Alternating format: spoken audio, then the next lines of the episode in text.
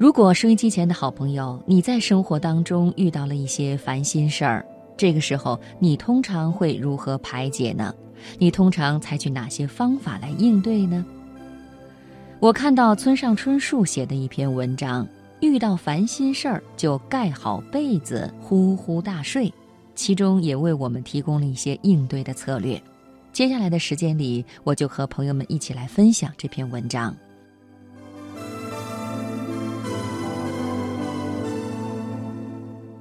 上了年纪，因而比年轻的时候轻松惬意。这样的事情找一找，出乎意料，居然还有很多。比如变得不容易受伤了，哪怕被人家说了难听的话，受到难堪的对待，像年轻时那样心被深深刺痛，甚至夜里睡不着觉的情况也变少了。心想：哎呀，没办法。于是大白天便呼呼大睡，哎，大白天便呼呼大睡的大概也只有我了吧。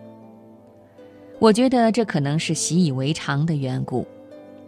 人生路上走得久了，被人家说上两句难听的话，受到一些难堪的对待，这样的经历越积越多，变成了家常便饭，于是就变得无所谓了。每次都为这种事情受伤的话，就活不下去了。学会了躲开那刀尖，不让它刺中要害的诀窍。这样的话，情绪上当然快活自在了。然而，细想起来，不正说明我的感觉逐渐变得迟钝了吗？为了不受伤，要么穿上厚厚的铠甲，要么让脸皮越来越厚。这样一来，疼痛当然会减少，可是感受力也相应的不再敏锐，无法像年轻的时候那样用鲜活清新的眼光观察世界了。总之，我们得付出这样的代价，才能过上轻松自在的现实生活。这在某种程度上也是无可奈何的事情。这并不值得夸耀，我常常午睡。每天都在工作室的沙发上睡午觉，工作一段时间以后，大脑渐渐变得恍惚起来，于是心想这可不行，只好睡喽。躺下身去，立刻落入梦乡，不长不短，三十分钟便睁眼醒来。这样一来，大脑特别清醒，情绪积极昂扬，马上便可以继续工作。